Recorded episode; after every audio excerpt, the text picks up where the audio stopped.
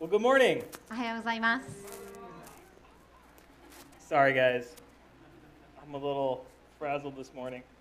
Oh no, it's stuck. Okay. Sorry about that. All right, Hi. here we go. I'm really happy to have another chance to speak with you today. またこうして皆さんと御事を分かち合う機会を感謝します。 Um, as you might know, right now we're going through a sermon series reading through the Gospel of John. ご存知の方も多いと思いますけれども今この、えー、時期は私たちヨハネの福音書から学ぶメッセージシリーズのただ中にいます。そして今日私が担当するのは第一章の最後の部分です。今日はまさにすぐに、えー、と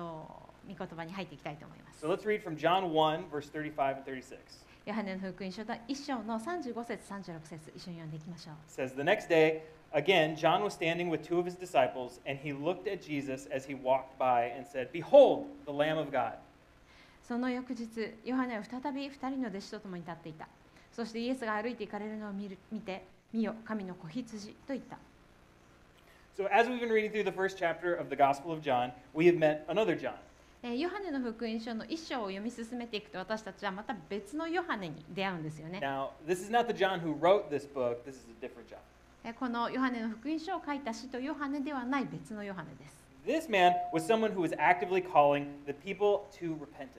このヨハネは人々に悔い改めなさいというふうにこう伝えていた人ですよね。そして彼は自分自身があの救い主、キリストではないということをはっきりと明言していました。He was not Elijah returned. そしてまた、エリア、預言者エリアの生まれ変わりでもないというふうにも言いました。And he said he wasn't even a prophet. そして自分は預言者ですらないのだというふうに言ったんです。Crying, 彼は自分自身のことを主の道をまっすぐにせよと荒野で叫ぶ者の声だというふうに説明しました。He was telling people to repent and he was baptizing them in the Jordan River. そういうふうに、えーしながらこのヨハネは人々に悔い改めるように伝えまた彼らに洗礼を、えー施していました.ですからこのヨハネのことをバプテスマのヨハネ洗礼者ヨハネというふうに呼びます Now, this John was trying to lead the people back to God, and he had a few disciples of his own. でこのヨハネ洗礼者ヨハネバプテスマのヨハネっていうのはこの神様について語っている人えあの彼には何人かのあの弟子っていうふうに呼べる人たちがいたんですよね Now, this word disciple is one that we don't really talk about a lot. でこの弟子という言葉今の現代ではあんまし使わない言葉かと思うんですけれども But in Jesus' time, it had a very specific meaning. けれどもこのイエス様が生きたこの時代においてこの弟子という言葉はすごいあの特殊な意味を持った言葉だったんです。So, in Jewish, Jewish culture, there were three distinct sections of the, the education system. えーユダヤ人のあの教育っていうのは初等教育主にあのこう教育のこのスパンでいうと3つの段階に分かれているんですね。There was the Bet Sephir, the Bet Talmud, and the Bet Midrash. えー、ベッセフィエ、ベッタウム、ベッミドラッシュっていう3つのセクションに分かれています。In ベッセフィエ or the house of the book, children will focus on reading, writing, and memorizing scripture. ベッセフィエっていうのが、えーとえー、書物の家っていうふうに訳される言葉なんですけれども、まあ、初等教育、子だ幼い子どもたちが読み書き、それから聖書を、えー、学び、覚えるための学校みたいなものでした。Now, if students were successful in that, they go on to the next stage. The Bet Talmud. そしてそこでいい成績を収めた子どもたちがベッタウムードという次のあの段階に進むことができます。これは、えーそういうふうに、えー進むことができます。Yeah, and it was called the House of Learning, and there they would study the di- different interpretations of Jewish scriptures. でこの次の段階は、えー、と研究の家とか学びの家とかっていうふうに呼ばれて今まで覚えてきた聖書のさまざまな解釈を学んでいくことになります。This is where things got a little different as I finished that, that section. そしてこの第2段階を終えたところでちょっと、あのー学び方が変わってくるんですね。Now, gifted students who finished the Bet Talmud would have a chance to go into the Bet Midrash, or the house of study. でこの、えーベッタムード2つ目の段階で良い成績を収めた子たちだけが最終段階であるベッドミトラッシュっていうところに行けるんですが they would go and they would find a rabbi. でここでこの生徒たちはラビと言われる先生をこう自分で見つけに行くんですね。Now, that rabbi would then ask them all sorts of questions about scriptures and interpretations of the scriptures. そしてそこでそれぞれのラビが先生がその彼のこの聖書本文の解釈というのを弟子たちに教えていくんです。The rabbi wanted to know could this student learn what I have to teach? そしてラビはこの生徒を取るときにこの生徒が自分が教えることを理解できるかどうかそれほどまでに出来がいいかどうかを見極めなければなりません really know? この生徒は自分が教えるすべてを理解し吸収することができるだろうかっていうのを見極めるんです If he was good enough, he would say to him, Follow me. もしその子が十分に賢くて、えー自分がこれから教えようとすることを理解できそうだと思ったら私についてきなさいというふうに言うんです if the student wasn't quite good enough, the rabbi might say something like, Ah, you should go and learn the trade of your father. でもその生徒が自分が教えることすべてを理解しきれないかもしれないと思ったらそのラビはお父さんの仕事を学びなさいっていうふうにその生徒に言うこともあるそうです want to tell you this because I want you to understand the context of when Jesus says, Follow me to the men who will become his disciples. このお話をしたのは皆さんにイエス様が男性たちに向かって私についてきなさいって言った時にそれがどういう意味を持つのかっていうのを正しく知っていただくためにしました I also want to tell you this so that you know what kind of men were, the men who were following John were. そしてまたバプテスマのヨハネと一緒に立っていたその2人の弟子という人たちがどのような弟子だったのかどのような人たちだったのかというものを、えー、正しく理解していただきたいと思ったんです。彼らはヨハネの弟子つまりヨハネが教えることすべてを吸収したい本当にヨハネに人生のすべてを捧げているような人たちだったんです。そしてヨハネも聖霊者ヨハネもまた彼らは自分が教えることをきちんと理解しそれを、えーまたいつの日にか誰かに教えるように教えることができるようになるだろうと思って彼らを弟子にしていたわけですよね。So back to the verse. これが、えーここの、えー聖書箇所から読み取れることなんです。One day, John is standing around with two of his disciples. えーヨハネはある日自分の弟子2人と共に立っていました。And he sees Jesus walking by. そしてイエス様がこう歩いてくるのを見たわけなんです。And he goes, Hey, you know that guy I've been talking about all this time? That's him. そして弟子たちに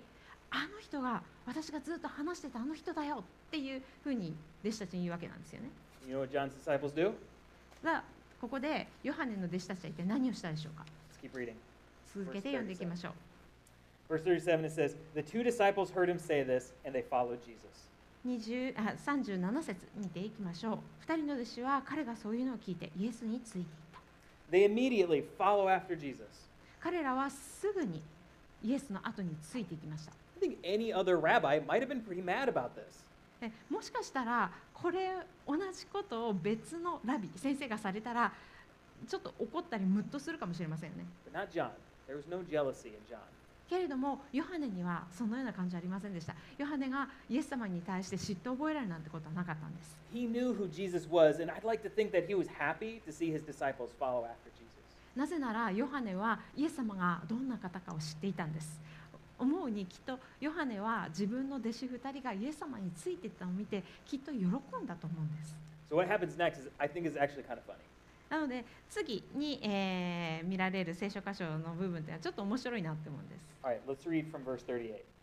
えー38から読んでいきましょう。 It says, Jesus turned and saw them following and said to them, What are you seeking? And they said to him, Rabbi, which means teacher, uh, where are you staying? He said to them, Come, and you will see. So they came and they saw where he was staying, and they stayed with him that day, for it was about the tenth hour. One of the two who heard John speak uh, and followed Jesus was Andrew, Simon Peter's brother. Uh, he first found his own brother Simon and said to him, We have found the Messiah, which means Christ. And he brought him to Jesus. Jesus looked at him and said, You are Simon, the son of John. You shall be called Cephas, which means Peter. イエスは振り向いて彼らがついてくるのを見て言われた。あなた方は何を求めているのですか彼らは言った。ラビ、訳すと先生、どこにお泊まりですかイエスは彼らに言われた。来なさい。そうすればわかります。そこで彼らはついていってイエスが泊まっておられるところを見た。そしてその日イエスのもとにとどまった。時はおよそ第10の時であった。ヨハネから聞いてイエスについていた2人のうちの1人はシモン・ペテロの兄弟アンデレであった。彼はまず自分の兄弟シモンを見つけて私たちはメシア訳すとキリストにあったと言った。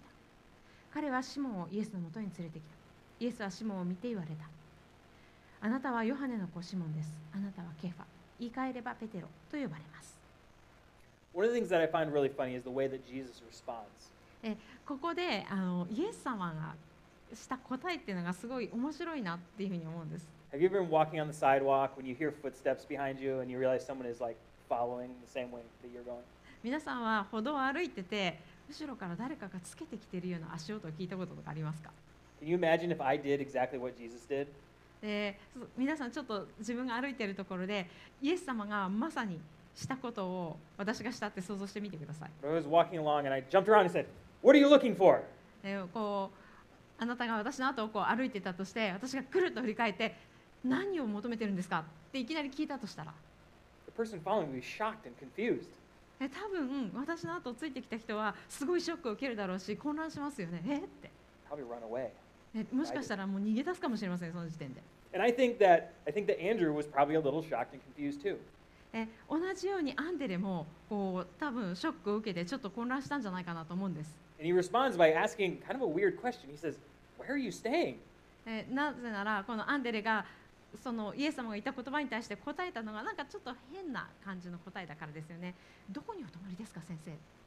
Have you ever been in that moment where you were surprised and you needed to answer really quickly, and the first thing that came to mind was actually kind of dumb? えー皆さんもこんな経験ないでしょうか何かこうすぐに答えなきゃいけないでもすごい驚いてて動揺してて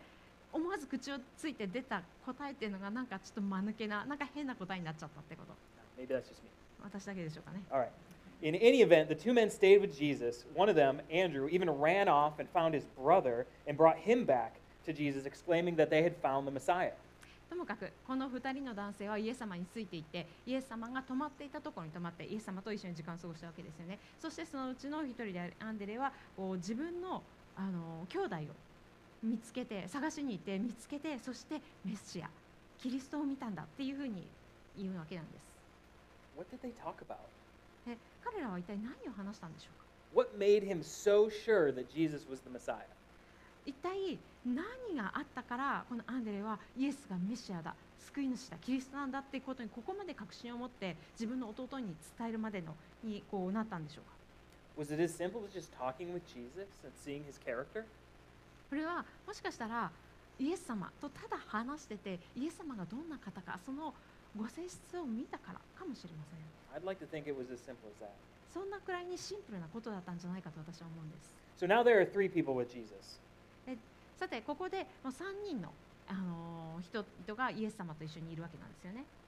So there's Andrew, one of the two men who followed Jesus. でアンドレはじめにこうヨハネの洗礼者ヨハネの弟子で、えーイエス様についていたうちの一人です And there's Andrew's brother Peter. でアンドリューの、えーあアンドレの弟のペテロですね And this is a fun little detail, I think.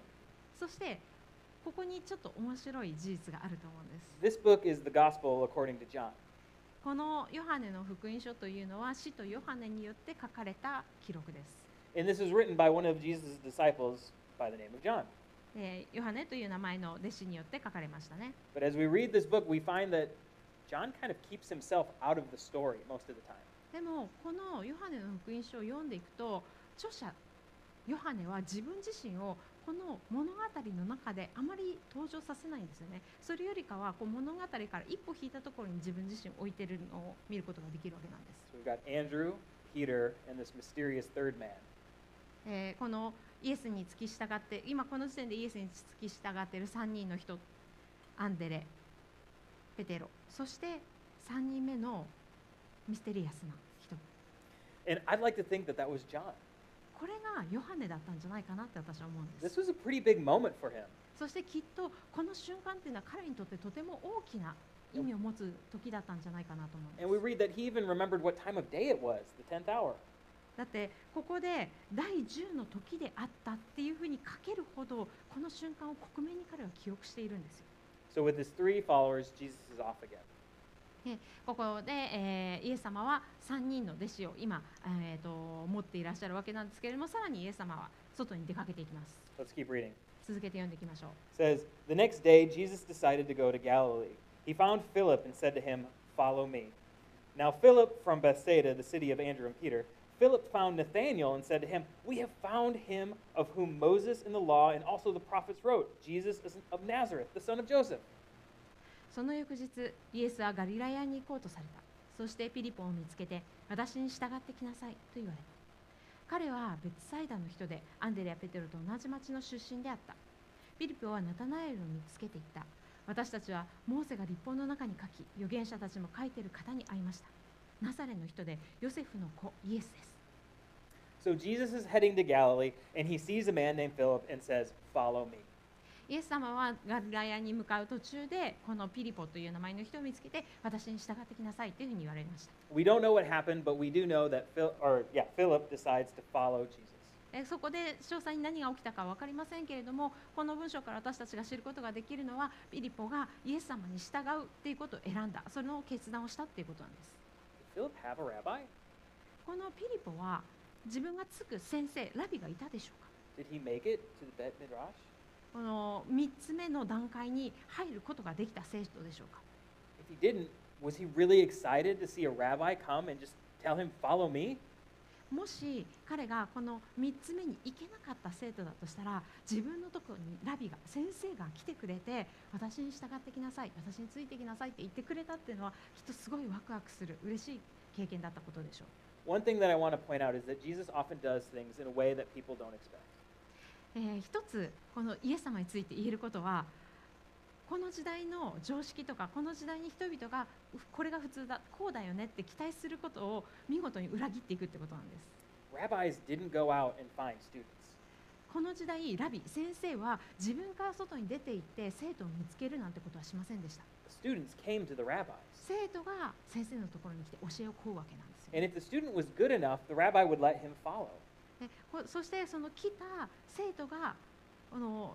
十分に賢くて良い生徒ならばそこでララビ先生はこう私についてきなさいって言ってこう弟子にしてあげるわけなんですよね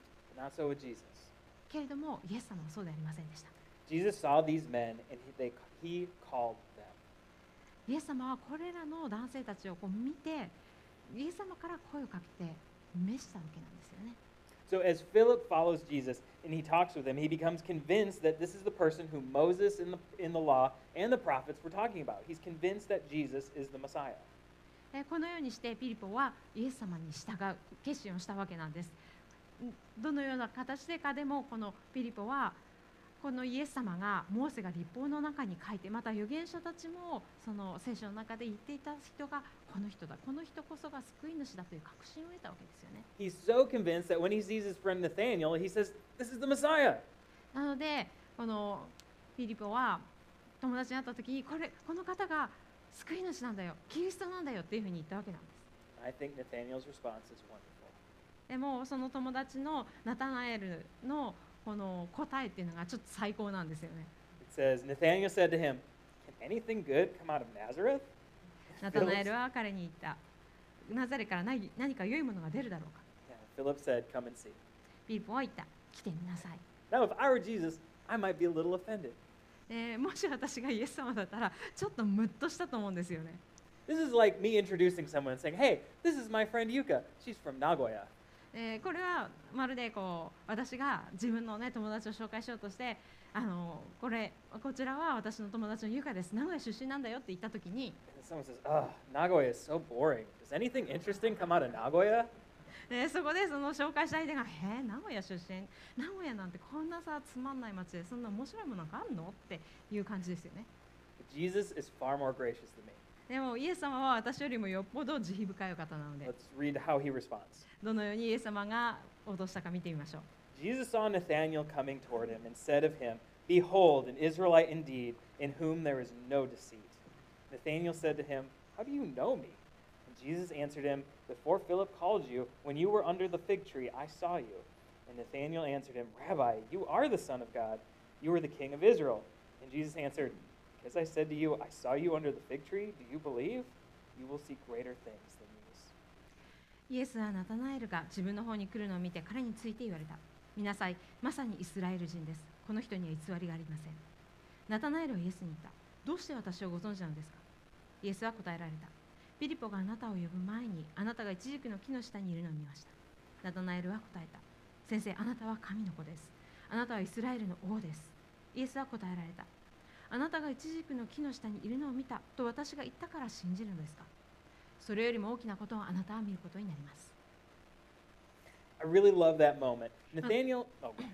あのこの瞬間がすごい私は好きなんですね。Nathaniel is skeptical, but uh, he's skeptical at first, but when Jesus demonstrates something miraculous, he instantly is convinced. えーナタナエルは初めすごく疑い深かったわけですよね。けれどもイエス様が何か奇跡的なことを言った瞬間もうその瞬間にもう説得されて確信したわけなんですよね。I can imagine Jesus kind of laughing and smiling as he responds. えー多分イエス様はこの時になんかこうこの答えを言いながら笑ってたんじゃないなんか笑顔だったんじゃないかなって私は思うんです。You know, if this were a TV show, it'd be a moment where, you know, he said, Oh, you thought that was good? You haven't seen anything yet. And then the screen would go black and the credits would roll. でもしこれがテレビの番組かなんかだったらこのきっと最後のシーンでイエス様がこうあ今のすごいと思ったの？いやいやこれからもっとすごいことが起こるんだよって言った後画面がブラックアウトしてこう最後のエンドロールが流れるみたいなそんな演出があるんじゃないかと思います。And these are the first men that Jesus called to be his disciples. でこれらの人々がイエス様が一番初めに弟子にと呼ばれた、えー召された人々ですね。You know, in the first two, they make total sense. でけれどもこの中で一番初めの2人っていうのはある意味こうなんか理が通るというか分かりますよね。They were disciples of the man who was preparing the way for Jesus. Of course, he'd choose them. でなぜなら彼らはバプテスマのヨハネつまりイエス様のために道を整えるっていうことをしていた人たちの弟子だったからです But Nathaniel, he seems a little skeptical. でもナタナエルはどうでしょうか彼はちょっと疑り深かったですよね later on, we begin to see that Jesus calls fishermen and tax collectors to be his disciples. けれどもそこにとどまらずこの後イエス様は漁師だったりだとか酒税人といった人たちを弟子に召すわけなんです Something I want to point out if some of his later disciples are fishermen and tax collectors, that means they weren't good enough to find a rabbi. えーここであの先ほど言ったことをちょっと思い出してほしいんですけれども彼らがもうすでに漁師とか酒税人っていう仕事をしているとしたらさっきの話で言ったら彼らはこの3段目3段階目の、えーベットミトラッシュっていう一番高いこう教育機関に入れなかったってことを意味してるわけなんですよね。Jesus would again upset expectations of society and call people who would normally never be allowed to follow a rabbi. つまり彼らはこのラビを見つけられなかったラビの弟子になれなかった人たちなんです。でここでイエス様はまたこのこの世のこの時代の人々が当たり前だって思うことを裏切っていくわけなんですよね。彼らが、えーもうラビに落第点をされた人たちなのに彼らをそんな人たちを弟子にするということをして抜けるわけなんです。Philip and Nathaniel, they weren't disciples of some other rabbis either. でまたこのその後に出てきたピリポとナタナエルも他のラビ先生の弟子ではありませんでした。彼らはまたラビにこう教えこうとしていやあなたたちはダメだよみたいな感じでこうあの断られた人たちだったわけなんですよね。けれどもイエス様はそんな彼らを選ばれたんです。So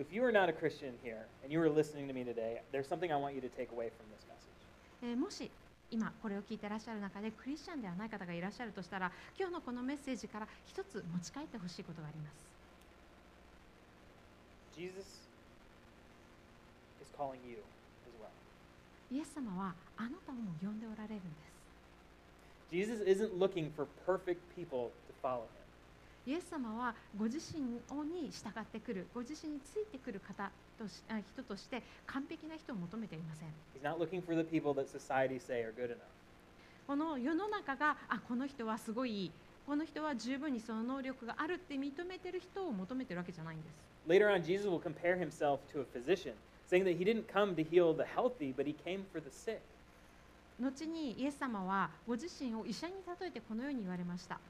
医者は健康な人のために来るわけではなくて病を得ている人こう何か問題がある人のために来るんだ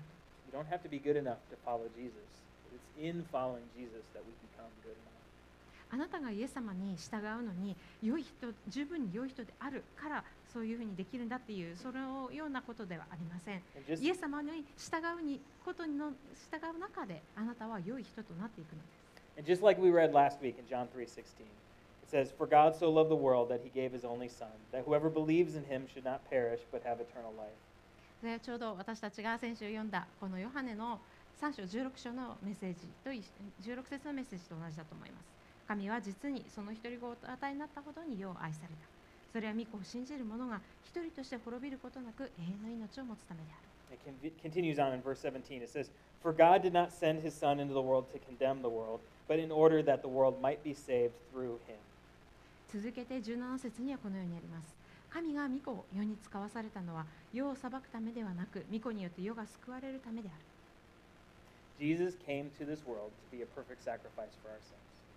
イエス様は私たちの罪のための完璧な生贄となるためにこの地上に来られたんです He lived a sinless life. イエス様は罪のない人生を送られました He gave up his life on the cross and suffered and died.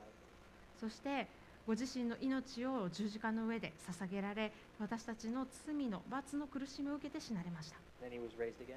そしてこのイエス様を神様は3日後によみがえらせたんです.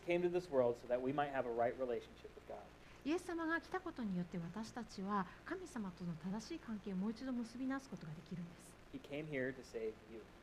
イエス様はあなたを救うために来られました No matter what you've done, no matter how far you have run from God,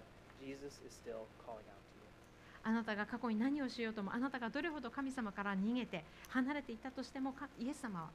今もなおあなたを呼んでおられます。イエス様はあなたが来て、そしてあなたに、え、イエス様に従うのを待っておられるんです。For the Christians here, there's an important lesson for us to そして、クリスチャンの皆さん、私たちクリスチャンにとってもここから学ぶべき大切なレッスンがあります。私たちは救われるために召されたわけなんですけれども、同時に弟子となるようにも召されていますね。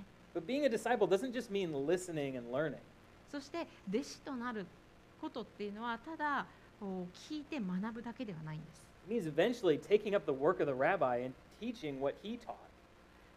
そのただ聞いて学ぶだけではなくてラビ先生がしていることを私たちもするようになるんですつまり誰かに対して聞いたことを教えるっていうことなんです It means becoming like the rabbi. それはどういうことかっていうとこの先生のようなものになっていくってことですね You were never meant to be a disciple forever. であなたは弟子となるように呼ばれましたが永遠に弟子だけであり続けるようには呼ばれてないんです You were meant to learn and to grow and to one day become like the rabbi, the teacher. 弟子になる弟子となるように呼ばれたということはそこで学び成長していつの日にか先生と同じようになるというふうなものとして呼ばれたんです We've all been called to be disciples, and Jesus has given us a task. 私たちはすべてイエス様の弟子となるように召されそしてイエス様は私たちに果たすべき仕事を与えられています Let's read in Matthew 28. マタイの福音書28を読みましょう And Jesus came to them, came and said to them, All authority in heaven and on earth has been given to me. Go therefore and make disciples of all nations, baptizing them in the name of the Father and the Son and the Holy Spirit, teaching them to observe all that I have commanded you. And behold, I'm with you always to the end of the age. イエスは近づいてきて彼らにこう言われた私は天においても地においてもすべての権威が与えられていますですからあなた方は行ってあらゆる国の人々を弟子としなさい父子精霊の皆によって彼らにバプテスマを授けあなた私があなた方に命じておいたすべてのことを守るように教えなさい見よ私は世の終わりまでいつもあなた方と共にいます We've all been asked to continue Jesus' work. 私たちは皆このイエス様の御業をこの働きを続けて担うようにと召されているんです We've been asked to become disciples, but also disciple makers. 私たちは弟子となるように、えー召されていますし、また同時に弟子を作るものとして召されているんです。はい、そう、皆さんのうちの何人かは、私がこの、えー、名古屋という町にあるキリスト聖書学院というその新学校で勤めていることを知っていると思います。And it's a seminary, and our degree programs are designed to train people to be pastors and church leaders. この新学校では人々を、えー、その中にディグリープログラムというのがあって人々を、えー、牧師だったりだとかこう教会のリーダーとして育てるその訓練をするための、えークラスがあります。So this is the point where I should say, you've all been called to be disciple makers, so you should go sign up for seminary. なので私はきっとここでさあじゃあ皆さんあの弟子を作るものとして召されているので皆さんじゃああの進学校に入学しましょうそれに応募してくださいっていうふうに言うべきかもしれません。There's still time before the next semester ends. Like, であの次のねあのセメスターの応募が終わるまでまだね間がありますので十分間に合いますよ I don't think that's true at all. でもあのそれを自分がするべきだとは私は思いません I mean, maybe some of you should. もしかしたら皆さんのうちの何人かはそういうふうにあの進学校に行くのが良いかもしれません But actually, I think most of you shouldn't go to seminary. けれどもあのほとんどの皆さんは進学校に行く必要はないんじゃないかと思うんです Jesus didn't ask us to go be pastors and missionaries. He asked us to be disciple makers. なぜならイエス様は私たちに牧師になりなさい宣教宣教師になりなさいっていうふうに言ってるわけじゃないんです私たちに弟子を作るものとなりなさいというふうに言っているんです But the question we always end up asking ourselves is how? でそうすると最終的に私たちがたどり着くのはそれをどのようにするのかという問いですよね I don't have the answer for you. そして私はそれに対しての明確な正解を持ってはいません I do have an answer. けれども一つの答えを皆さんに提示することができます John 13. えーヨハネの13章にこのようにあります A new command I give you love one another. As I have loved you, so you must love one another. By this, everyone will know that you are my disciples if you love one another. 私はあなた方に新しい戒めを与えます互いに愛し合いなさい私があなた方を愛したようにあなた方も互いに愛し合いなさい互いの間に愛があるならそれによってあなた方が私の弟子であることを全ての人が認めるようになります So, what happened to the first two men who followed Jesus? イエス様に従っていた初めの2人には一体何が起こったんでしょうか？Jesus said, Come and see, and they followed after him.